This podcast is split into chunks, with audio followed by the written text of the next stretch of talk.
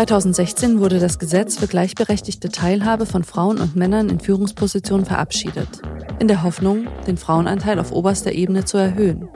Da auf die Freiwilligkeit von Unternehmen gesetzt wird, hat sich diese Hoffnung bisher nur bedingt erfüllt. In vielen Unternehmen verändert sich der Frauenanteil nur langsam oder er stagniert gar. In der heutigen Folge des Podcasts wollen wir uns einmal darüber unterhalten, welche Strategien Unternehmen überhaupt haben, um mehr Frauen zu akquirieren und auch in die Führungspositionen zu bekommen. Woran liegt es, dass sich manchmal Frauen gar nicht erst bewerben? Wie können Unternehmen Anreize für Frauen schaffen? Und warum ist es wichtig, dass nicht nur die Unternehmensleitung hinter Diversity und Gleichberechtigung steht, sondern auch jeder einzelne Mitarbeiter? Um das alles zu besprechen, habe ich mir Julia Spatz und Rabea Reitmeier von Avanade ins Studio eingeladen. Julia ist 27 Jahre alt und relativ neu dabei. Bei Avanade arbeitet sie als IT-Beraterin und absolviert nebenbei ein berufsbegleitendes Studium. Rabea ist schon ein alter Hase im Business und mittlerweile seit 19 Jahren dabei. Sie kann uns sagen, wie sich die Sicht auf Frauen in den letzten Jahren geändert hat. Ich habe es ja eben schon angesprochen, der Frauenanteil in vielen Unternehmen stagniert. Insbesondere auf der Führungsebene. Hier gibt es seit 2018 durchschnittlich nur 26 Prozent Frauen. Wie sieht es denn bei Avanade aus, Rabea? Also generell ist der Frauenanteil in den letzten Jahren bei uns immer stetig gestiegen und das auch über alle Level. Wir haben auch in bestimmten Businessbereichen sehr hohen Frauenanteil, also gerade auf den Juniorenleveln zum Beispiel oder auch im Bereich Change Management. Das sind, sagen wir mal, die guten Nachrichten. Aber wir haben genau die gleichen Herausforderungen wie alle anderen Unternehmen auch, insbesondere auf den Führungspositionen. Da ist der Frauenanteil eben nicht sehr hoch. Und na klar, also wir wollen da definitiv besser werden und möglichst eben auch eine Situation erreichen, wo wir sozusagen einen Pari-Anteil haben, Pari-Frauen, als auch den gleichen Anteil, den die Männer halt haben. Was sind denn hauptsächliche Probleme, wenn man Führungspositionen mit Frauen besetzen will? Da gibt es ganz viele Gründe. Das ist nicht nur ein Grund, sicherlich, gerade auch wenn es ums Thema Frauen in Führungspositionen geht. Der Hauptgrund ist sicherlich immer noch, wie vereinbaren dann Frauen, wenn sie in die Familienplanung gehen, die Familie eben auch mit ihrer Karriere. Wie kann man das miteinander handeln, wenn man das eben parallel sozusagen managen muss? Es ist aber auch so die Frage, ob man überhaupt gefördert wird im Unternehmen und ob man auch überhaupt die Chance bekommt, sich zu beweisen. In vielen Unternehmen sind die Führungspositionen einfach auch schon besetzt. Ja, es ist jetzt auch nicht so, dass da, sagen wir mal, die Stellen auch immer ganz offen dastehen. Aber nichtsdestotrotz, also egal ob Mann oder Frau, was man definitiv braucht, ist ein Sponsor. Also jemand, der einen fördert, eben genau in diese Position reinzuwachsen und eine Unternehmenskultur, die das Ganze auch fördert. Also letztendlich, dass die Kultur und das Unternehmen für einen da sind und die Voraussetzungen schaffen, damit man auch irgendwann es schafft, in eine Führungsposition zu kommen. Und ja, leider gibt es in unserem Business auch immer noch sehr, sehr wenige Frauen, die überhaupt ein gewisses Level erreichen, um dann eben auch irgendwann zu sagen, so, und jetzt wächst sie auch in eine Führungsposition hinein. Und Meistens setzen die ganzen Förderungsaktivitäten erst dann an. Und das ist eigentlich schon zu spät, weil auf diesem Level, diesem sozusagen Mittelmanagement, da kommen gar nicht mehr viele Frauen hin. Deswegen müssen wir halt viel, viel früher ansetzen auf den Juniorenleveln und dort schon die Talente suchen und eben auch finden und fördern. Wir müssen natürlich auch sicher gehen, dass wenn wir dann die Talente haben, dass die auch bei uns bleiben. Also es gibt so viel eben verschiedene Möglichkeiten heutzutage, dass wir als Unternehmen den jungen Talenten Anreize geben müssen, damit sie dann eben auch bei uns bleiben. Julia, du hast ja kürzlich erst bei Avanade angefangen. Gibt es denn in deiner Altersgruppe, also auf dem Junior-Level, bereits 50 Prozent Frauen? Ich kann das ja jetzt nur aus meiner Position sagen, so wie ich es wahrgenommen habe. Also auf meinem aktuellen Projekt sind es drei Frauen und drei Männer. Die sind nicht alle auf dem Junioren-Level. Das ist natürlich total gemischt, weil wir ja auch verschiedene Stellen auf einem Projekt besetzen müssen. Als ich angefangen habe, haben wir mit einem Training begonnen, was zum Start immer ganz gut ist, um sich einzufinden. Und da war die Info, die ich bekommen habe, dass 50 Prozent Frauen und 50 Prozent Männer eingestellt werden sollten. Wir waren acht an der Zahl, davon waren es nur zwei Frauen. Das war so das, was ich mitbekommen habe. Grundsätzlich habe ich das Gefühl, dass Avanat sehr viel dafür tut, Frauen in auch Juniorenleveln und anderen Positionen zu fördern und weiterzuentwickeln. Und deshalb habe ich mich auch für Avanat entschieden, weil ich den Eindruck hatte, dass es sehr gut war. Was glaubst du denn, woran liegt es, dass sich Frauen von Tech-Berufen nicht so angesprochen fühlen? Ich könnte mir vorstellen, dass das Interesse nicht so groß ist, weil man die Vermutung hat, die Arbeitsbedingungen schwierig mit Beruf und Familie zu vereinbaren sind.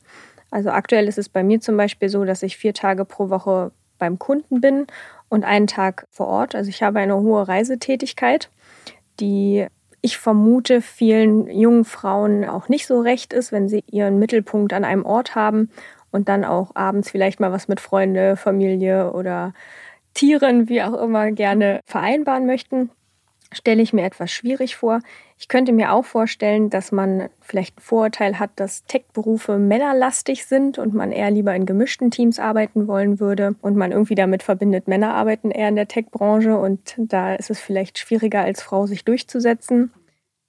Rabia, du bist jetzt schon seit 19 Jahren dabei. Du begleitest auch schon eine leitende Position, hast in all den Jahren sicher schon viel gesehen. Teilst du Julias Einschätzung? Ja, also das ist definitiv so, dass dieses mangelnde Interesse an IT-Themen schon ein wesentlicher Grund ist. Und ich glaube, was, was bei vielen Frauen oder auch nach draußen halt fehlt, ist die Transparenz, dass wir im IT-Beratungsgeschäft eben auch viele Rollen haben, die überhaupt gar nicht viel mit Techie zu tun haben, ja, also wo man nicht programmieren muss. Ja, aber es ist definitiv so, dass sich auch die IT-Beratung und auch wir als Unternehmen in den letzten Jahren da stark gewandelt haben. Früher hatten wir fast nur Männer. Das muss man ganz ehrlich so sagen. Das ist äh, noch gar nicht so lange her, erst ein paar Jahre. Und im Endeffekt, wenn man dann eben eine Frau im Bewerbungsprozess hatte und die gefragt hat, ja, und wie viele Frauen arbeiten bei Ihnen, musste man natürlich auch ehrlich antworten und sagen, dass wir eben noch nicht so viele haben. Und da stellt sich natürlich dann schon die Frage, ist dieser Arbeitgeber Avanat dann für mich halt interessant? Das hat sich halt geändert, weil wir selbst auch eine Transformation durchgemacht haben. Wir haben uns entwickelt in eine Richtung eines Full-Service-Anbieters. Das geht in die Richtung Projektmanagement, Change Management, Advisory-Aufgaben, aber auch, wenn wir mal die weiterhin die Techie-Bereiche nehmen, gerade in diesem Innovationsbereich, wenn es um AI geht oder auch um Analytics und diese Sachen, dann haben wir eben mittlerweile auch viele, viele neue Frauen für uns gewinnen können, weil sie eben die Aufgabe sehr, sehr spannend finden und deswegen eben auch gerade zu uns kommen, um solche Projekte bei uns durchzuführen. Man kann sich schon einmal fragen, wo das mangelnde Interesse von Frauen an bestimmten Berufen herkommt. Naheliegend ist, dass die Sozialisation von Frauen eine Rolle spielt. Dass es beispielsweise einen Unterschied macht, ob die Mutter Vollzeit gearbeitet hat und ob die Mathelehrerin Mädchen gleichberechtigt gefördert hat.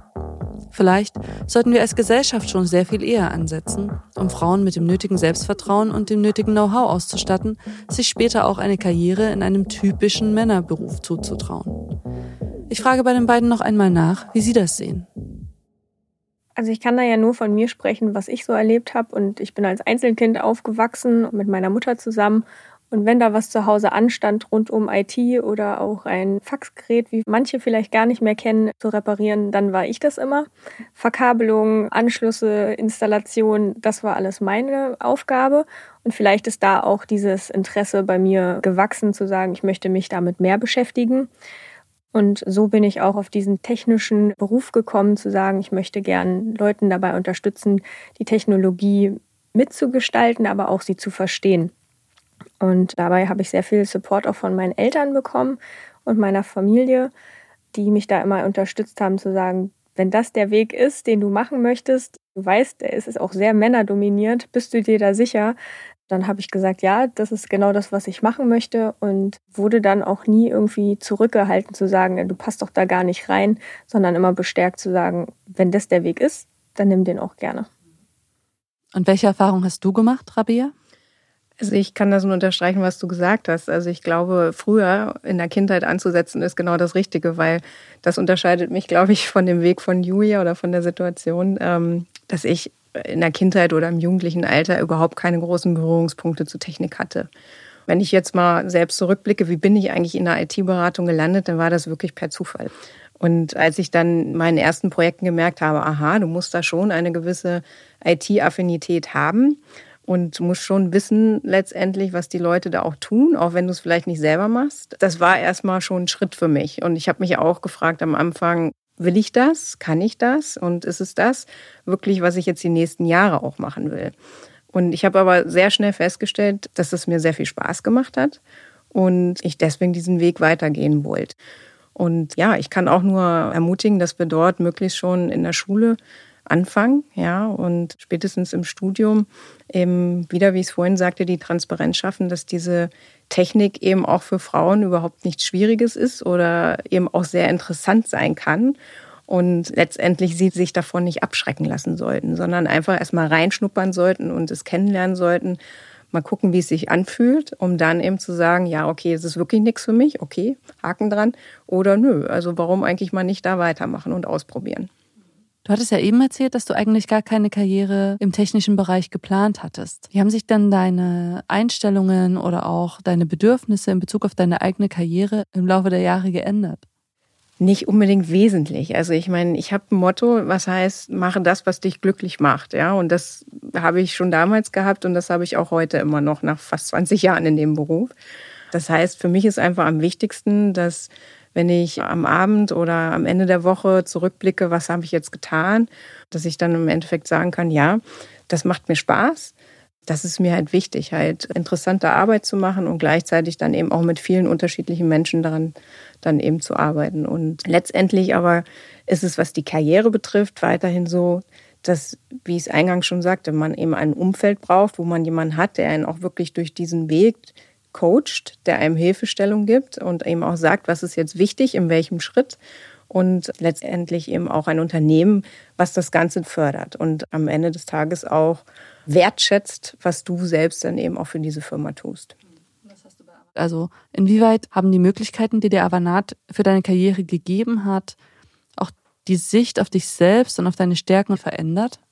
Also Avanat hat mir von Anfang an die Möglichkeit gegeben, Führungspositionen überhaupt einzunehmen. Weil das ist, glaube ich, auch nicht selbstverständlich. Also letztendlich hatte ich von Anfang an die Möglichkeit, Rollen zu übernehmen, wo ich Verantwortung übernommen habe und wo man mich sozusagen eben auch gechallenged hat und ich mich beweisen musste.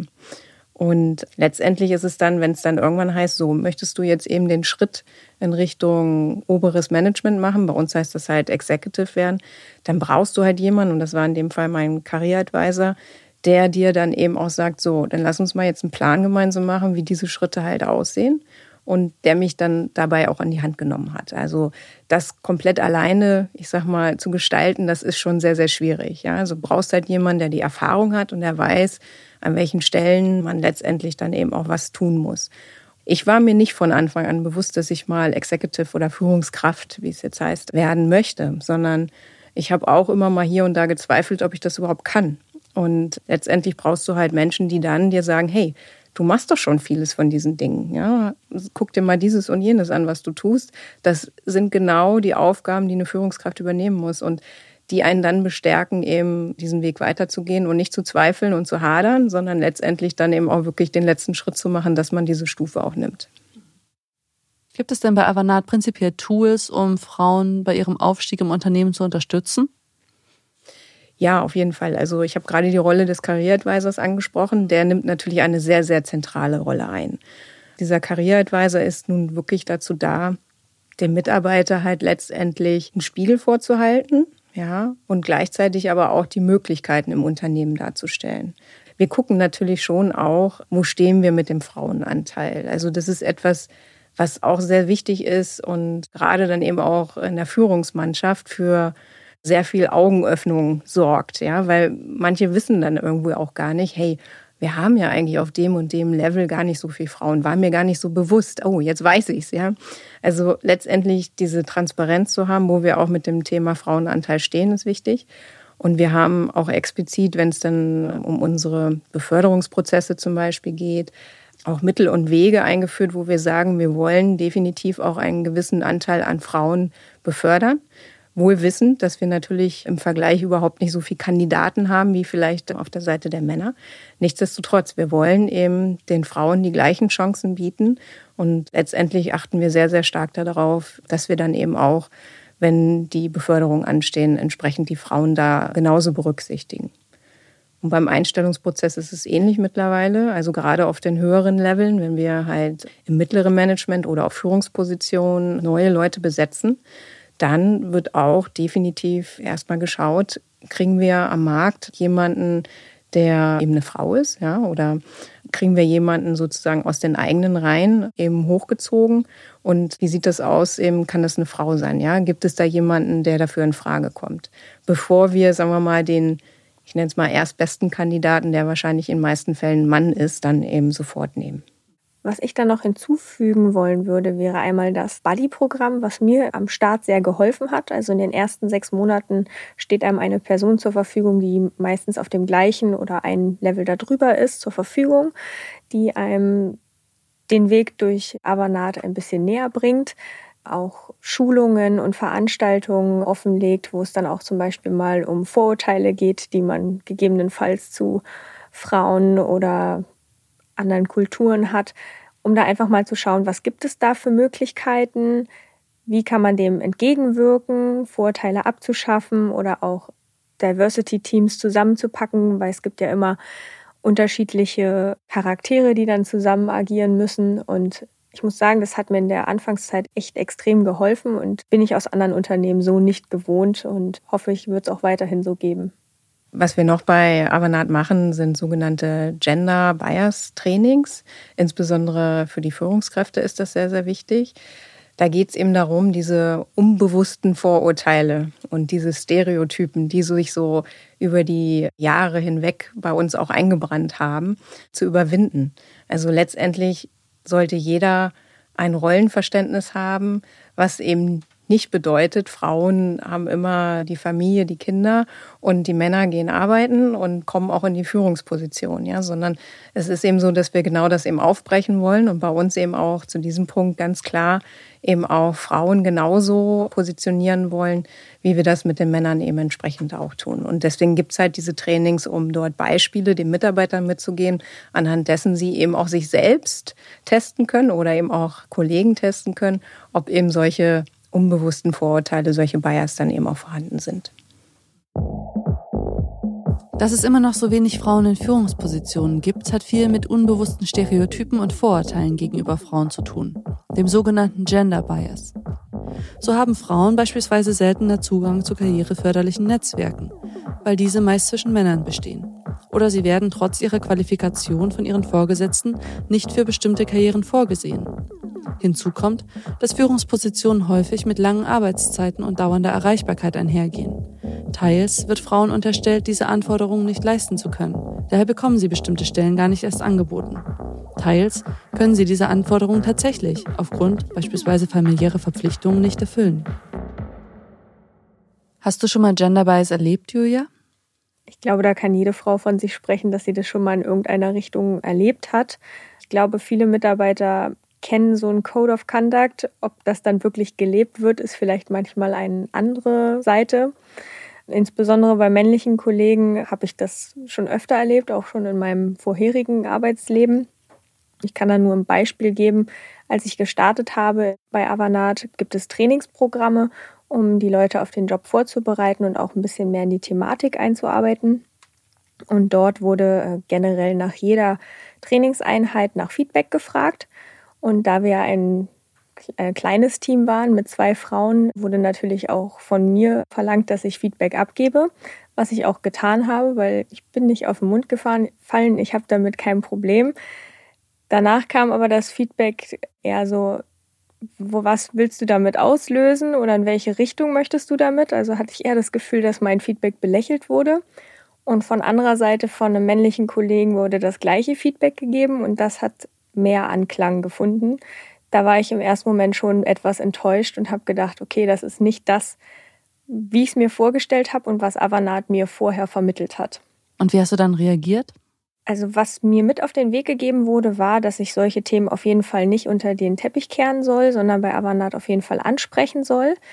Das habe ich auch gemacht. Also es gibt, wie gesagt, was Rabea schon angesprochen hat, den Career Advisor, dem ich das mitgeteilt habe. Und ich weiß auch, dass es sogar noch eine Stufe nach oben ging, zu sagen, wir reden mit unserem Talent Community Lead, um zu sagen, sowas geht bei uns nicht, sowas wollen wir auch nicht. Also es hat Anklang gefunden, es ging auch relativ schnell. Es wurde auch immer wieder nachgefragt, ob das Thema mir denn sehr wichtig ist, wie ich damit umgehen möchte. Also ich habe einfach eine Stimme bekommen, die ich so nicht erwartet habe und die mich sehr gefreut hat. Ja, ich finde, das hat in den letzten Jahren schon eine Entwicklung gemacht, dass Frauen genauso eine Stimme haben wie Männer. Und das finde ich sehr gut. Ja, also ich kann das nur unterstreichen, was die Julia gesagt hat. Es ist ganz, ganz wichtig, wenn man solche Situationen erlebt und sich damit nicht wohlfühlt, wie man behandelt wurde oder dass man eben nicht gehört wurde im ausreichenden Maße, dass man das dann entsprechend auch sagt. Es gibt bei uns bei Avanat eben die Stellen, die richtigen Stellen, an die man sich wenden kann. Und da muss auch keiner irgendwie Angst haben, dass das irgendwie negativ aufgenommen wird, sondern im Gegenteil, wir begrüßen das sehr, sehr. Wir haben eine ganz klare offene Feedback-Kultur. Und das bedeutet, jeder kann jedem eben auch Feedback geben, egal auf welchem Level der sich eben auch befindet oder ob es eben eine Frau ist oder ein Mann ist. Das spielt überhaupt keine Rolle. Und von daher ist es eben auch wichtig, dass wir das so leben und dass wir das auch so vorleben, weil wir schon oft genug gesehen haben, dass sich sowas irgendwann aufstaut und dazu führen kann, dass die Mitarbeiter, die Kollegen uns dann eben auch verlassen, weil sie dann einfach nicht den richtigen Umgang mit dieser Situation erlebt haben, so wie das bei Julia jetzt der Fall war. Von daher kann ich das nur unterstreichen, dass es genau der richtige Weg ist, so zu handeln. Für uns ist Diversity halt nicht nur ein Buzzword. Ja? Also letztendlich geht es darum, das nicht nur in der Theorie zu belassen, sondern wir möchten im unserem täglichen Arbeitsumfeld genauso handeln, wie es uns eben auch vermittelt wird. Ja, und da, da geht es eben darum, dass wir genau im Tagesgeschäft, wenn halt die Mitarbeiter zusammenarbeiten auf den Projekten, das Bewusstsein eben auch da ist, dass Diversity ein ganz, ganz wichtiger Erfolgsfaktor eben auch ist, damit eben letztendlich wir auch unseren Service, unser Business für unsere Kunden dann eben auch liefern können. Und Diversity, das zeigt jede Statistik, die wir selbst als auch andere dazu machen. Das zeigt jedes Mal wieder, dass je diverser die Teams dann eben letztlich auch sind und eben auch handeln und letztendlich eben auch auftreten, umso besser ist eben auch das Kundenerlebnis und letztendlich auch das Feedback, was wir von unseren Kunden bekommen. Und es ist auch mittlerweile so, dass Kunden uns auch wirklich sozusagen nur noch anheuern, wenn wir auch wirklich mit diversen Teams halt kommen. Die erwarten das einfach auch schon dass letztendlich eben auch nicht nur eine Männermannschaft da dann irgendwann vor der Tür steht, sondern wir letztlich eben auch genauso ein gemischtes Team dann eben auch zur Verfügung stellen. Danke fürs Gespräch. Gerne. Danke. Einige Unternehmen haben mittlerweile verstanden, wie wichtig Diversity in ihren Reihen ist. Und wie wichtig es ist, dass sich alle Menschen bei ihnen wohlfühlen. Avanat ist eins dieser Unternehmen. Sie zeigen, dass man nicht auf einen Schlag alle strukturell gewachsenen Probleme lösen kann. Aber man kann einen Anfang machen. Und zwar, indem man sich einem ernst gemeinten Code of Conduct verschreibt und diese Richtlinien mit Transparenz, Quoten und Wohlwollen verfolgt.